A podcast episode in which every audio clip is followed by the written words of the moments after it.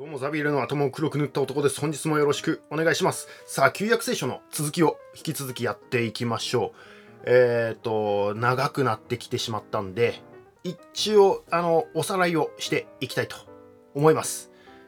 えー、アブラハムはね、あの、神のお告げを受けて、ウルからカナンの地にやってきました。サラとハガルという女性ね、えー、サラの女奴隷のハガルと、えー、サラという奥さんね、えー、の女の対決があって、やっと生まれたサラとの子供のイサク。神に言われて生贄に捧げそうになりますが、ギリギリ天使にね、止められます。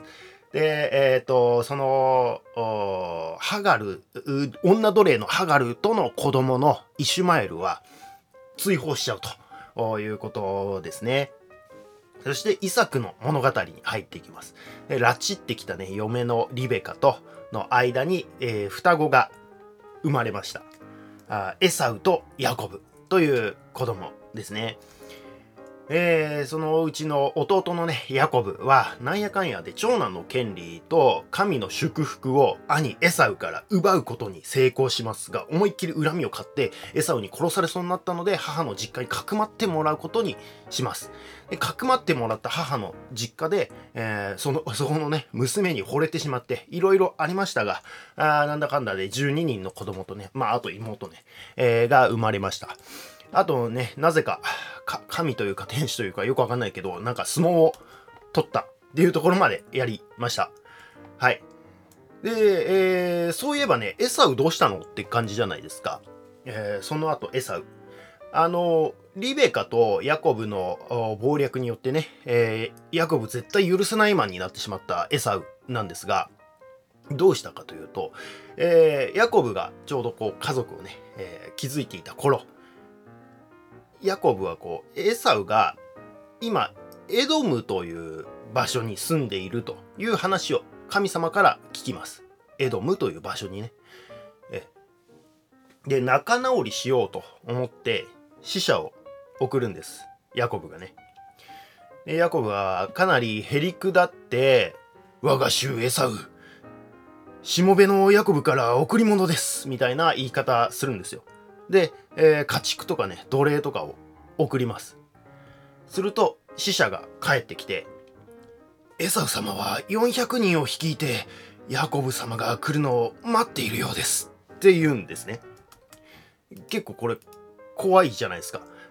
400人？そんなにか。くそ、やはり、許してもらえないのか。つって、まあ、あの、ビビるんですね。400人待ち構えていると言われて、かなりビビると。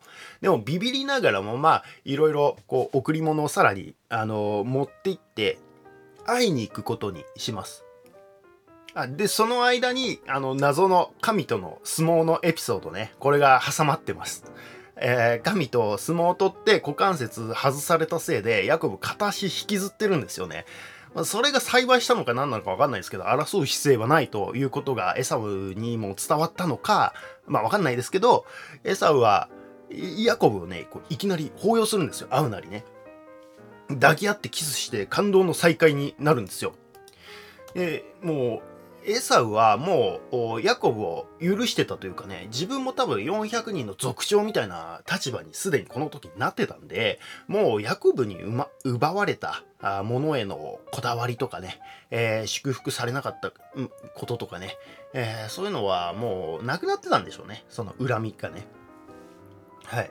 まさかの、あの、感動の再会で終わったエサウですが、そのエサウの子孫はエドム人と呼ばれ、まあ、エドムの地という場所に住んでたので、エドム人という風に呼ばれて、後々、ヤコブの子孫たちが作ったイスラエル国に、エドム人たちが挑んだりするんですが、最終的にね、あの、ダビデ王の時代にイスラエルってまあ、すごく大きくなるんですけど、その頃には、エドム人たちもイスラエルに仕えるようになっていくんですね。なんかここ感慨深いものがありますね。まあ、ただね、まあ、イスラエルその後、あの、崩壊していくんでね、あの、それでエドム人たちも、こう、バラバラになっていくんで、まあまあ、なんとも言えないところではあるんですけどね。はい。そんなお話が、エサウのエピソードでした。で、えー、前回説明しなかった11男のヨセフがなぜ家督を継いだのかなんですが、まああのラケルの子なんでね単純に言うとヤコブの寵愛を受けるんですよヤコブはあの姉さんのレアより妹のラケルを愛してたじゃないですかそうするとあの他のね兄貴たちは恨むわけですよそのヨセフばっかりなんでひいきされてんじゃと。お前11なんだろと。まあ、次男ならまだしもね、11なんてってなってるわけですよ。他の兄弟たちは。でしかもね、あの、ヨセフはね、めっちゃ素直というか、なんというかね、その性格もあだとなって、えー、余計嫌われます。あの、ある日、ヨセフが夢を見るんですよ。で、それを家族みんなに語るんですよ。私は太陽と月と11の星が私を拝むのを見ました。みたいなね。つまりこれ父と母と11人の兄弟たちが自分の前にひれ伏す夢を見たってことをわざわざみんなの前で語るんですよ。ああ言わなきゃいいのにっていうね、えー、兄弟たちはねこれブチギレます。え誰がお前なんか拝むかと。でもヤコブはねやっぱあのひいき目に見るんですよね。その言葉をまあ受け入れるんですよね。まあまあそういうこともあるよねみたいな。で兄弟たちはそれもね余計気に食わないと。そんなある日、ついに兄弟たちはヨセフを殺そうと殺害計画を企てるんですね。あいつ調子に乗りすぎだろと。殺してあんなに埋めてやるっていう普通に物騒なことを言い出します。はい。ですね。あの、ただ、あの、長男のルベンですね。この赤い服着てるのルベンです。えー、ルベンはさすがにそれはやりすぎじゃないかと。このままだとマジでヨセフが他の兄弟たちにね殺されてしまうと思ったので穴に埋めるだけにしようということで、えー、兄弟たちに提案をします。まあ、あの、長男なんでね。え、ね、穴に埋めて兄弟たちがいなくなった後に助けてあげるつもりだったんですよ。長男のルベンは。で、ルベンは一旦兄弟たちと離れるんです。そこに何も知らないヨセフがやってきます。兄弟たちが寄ってたかって、もうヨセフの服をぶんどってですね、剥ぎ取って、ヨセフをこう穴に放り込みます。うわっつって。で、あの、当然穴の中には水も何もないので、このままだと死んでしまうということですね。そこで、あの、四男のユダ。あの、ユダヤの語源になったユダですね。ユダがこのまま弟を殺しても何になるんだと。何の利益もないし肉親を殺すってどうなんだってまあ割とねまっとうなことを言い出します。ほらあそこにちょうどアラブ人のキャラバンが通ってる。彼らにヨセフを売っちまおうって言い出すんです。まあ、それもどうなんだっていうのはありますけど。あの、兄弟たちは、それもそうだな、売っちまおうって納得するわけですね。で本当に売っちゃうんですよ。アラブ人ってことはあれですよ。イシュマエルの子孫ですからね。なんか皮肉ですよね。そしてヨセフはそのまんま、本当に、えー、エジプトに売られていきます。これ、売られていくところですね。はい。で、えー、そこに長男のルベンが戻ってきます。ヨセフは？どうした？ヨセフは？おお、売っちまったよ。売っちまった？バカなことを。で、こうしてごまかすために、なんかヨセフの服に、えー、ヤギの血をつけてね、えー、父ヤコブの元に持っていきます。で、えー、父ヤコブの前でね、兄弟たちは、ヨセフは獣に食われてしまいましたって普通に嘘をつくわけですね。で、ヤコブは嘆き、悲しむということですね。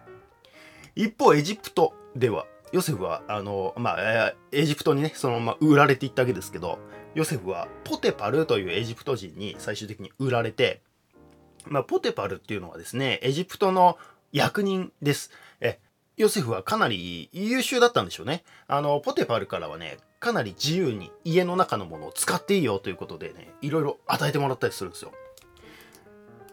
でも、あの、悩みの種がね、一つありまして、ポテパルの妻というか、まあ、奥さんなんですけど、あの、ヨセフは割とイケメンだったんで、ポテパルの妻が言い寄ってくるというか、ストレートに、私と寝なさいって言ってくるんですよ。あの、困りますよね。えヨセフは拒み続けるんですが、毎日言い寄ってくるんです。で、ある日、私と寝なさい。で、妻がまた来るわけですよ。で、ヨセフの服をね、こう、掴んでくるわけです。グッて。で、えっ、ともう、やめてくださいいい加減にしてくださいとかってこう揉み合って、バッてこう、は、払いのけた時にですね、えー、服が妻の手の中に残ってしまいました。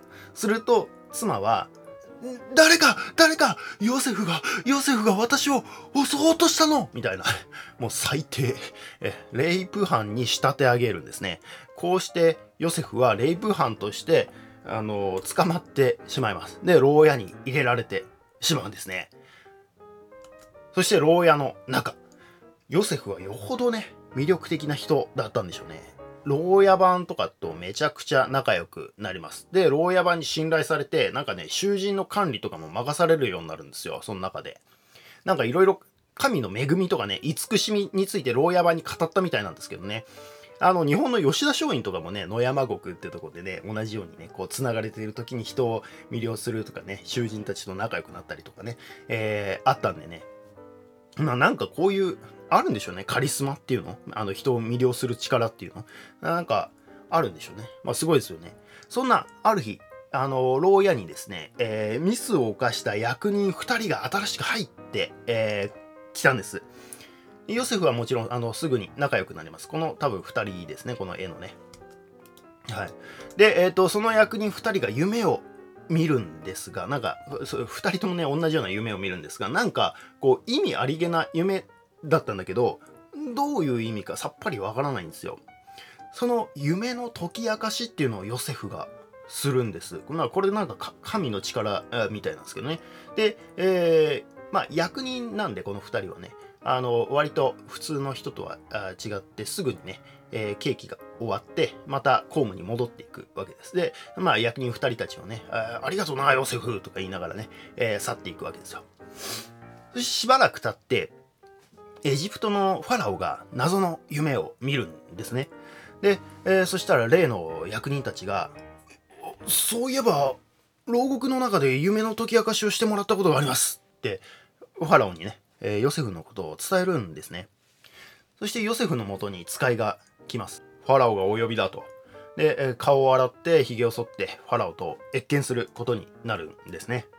で、ファラオがあの夢の内容をヨセフに伝えると、ヨセフがそれは7年間の豊作と7年間の飢饉が交互に起こるということを神が伝えているんです。飢饉は凄まじいものなので、豊作のうちに蓄えをしておいた方が絶対にいいです。一番賢いものに国庫の管理を任せた方がいいですよってことを伝えるんですね、ファラオに。で、これにファラオは感激しまくって、そうかそうかそういうことだったのかと。それならヨセフ、お前がこの国で一番賢いものだ。お前に全てを任せようって言い出して、ファラオはもう名前だけ、実験をヨセフに全部渡すっていうね、あの、すごい大胆な策に出るんですね。こうしてヨセフはファラオの実験を握るというすごい展開になっていきます。そして、あの、ヨセフは見事にですね、管理して、えー、豊作の時にね、蓄えまくって飢饉を難なく乗り越えるんですよ。で、その飢饉はエジプトだけじゃなくて、カナンの地まで及んでたんですよ。カナンの地ってヤコブたち家族がいるところですね。で、えー、ヤコブがこんなに恐ろしい飢饉なのにエジプトには穀物があるらしいっていう噂を聞くんですよ。なんかもう胸圧展開じゃないですか。で、ヤコブは、あ兄弟たちに、お前たちは何をちんたらやってるんだエジプトに穀物あるから早く買ってきなさいって、もういきなり厳しいことを言うんですよ。で、えー、エジプトまでの道のりは、かなり険しいので、軽くお使いできるようなもんじゃないんですね。あの、ヤコブはそれはね、もちろん承知してるんで、一番可愛いラケルとの子供の12男、ベニヤミンは行かせません。はい。残りの10人でお使いに行きます。で、10人の兄弟たちは無事にエジプトに到着しました。ヨセフはこの時全ての民に穀物を売る作業っていうのをやってたんですよ。国の実質トップなのになぜと思いますけど、そこに兄弟たちがやってきました。兄弟たちは食料を、食料を売ってくださいってこう地面にひれ伏してヨセフを拝む形になったんですよ。はい、これでヨセフの見た夢が実現しました。なんか一視聴者としては、兄弟たちに対してざまーって思いますけどね。はい。ここの絵が、そうですね。こう、なんかひれ伏してますよね。で、えー、ヨセフは兄弟たちに気づくんですよ。あ、こいつら来たんだ、みたいな。でも気づいてないふりをします。兄弟たちはガチでヨセフのことには気づきません。まあそれはね、自分たちがエジプトに売り払った人間がここまで上り詰めてるとは思いませんよね。で、えー、ヨセフは兄弟たちの中にベニヤミンね、えー、いないことに気づくんですよ。ヨセフとベニヤミンの2人だけがラケルの子供でしたよね。なので末の弟を連れてこないとお前たちをスパイとみなすって言って連れてこさせるんですよ。で、なんやかんやあって、えー、しばらくヨセフもね、正体隠しとくんですけど、まあ、イーヨセフもベニヤミンに久々に会えたこととかで、感激が抑えきれなくなって、俺だよ、ヨセフだよお前らにエジプトに売られたヨセフだよって種明かしします。で、兄弟たちは驚愕します。ヨセフ？あのヨセフなのか？つって。ヨセフはもう、もういいから。もう昔のことはいいから。まだ飢饉は続きます。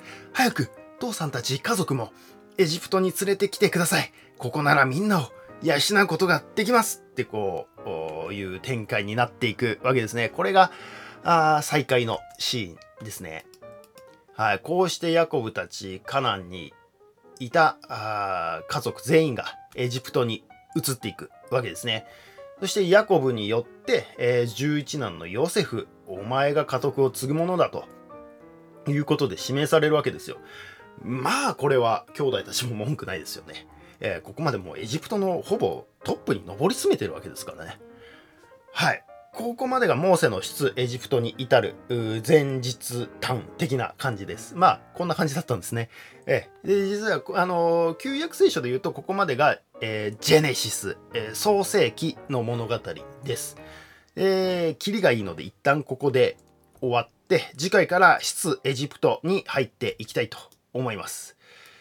はい。この番組は世界史の通史を楽しもうという趣旨でやっています。世界史だけじゃなくていろいろ脱線するとは思いますが、えー、面白かったらチャンネル登録、高評価、コメントお願いします。えー、Twitter もありますのでフォローお願いします。あの、再生リストとかもね、ありますんで、えー、よかったらあ一気に見てください。以上、旧約聖書、ヨセフの物語でした。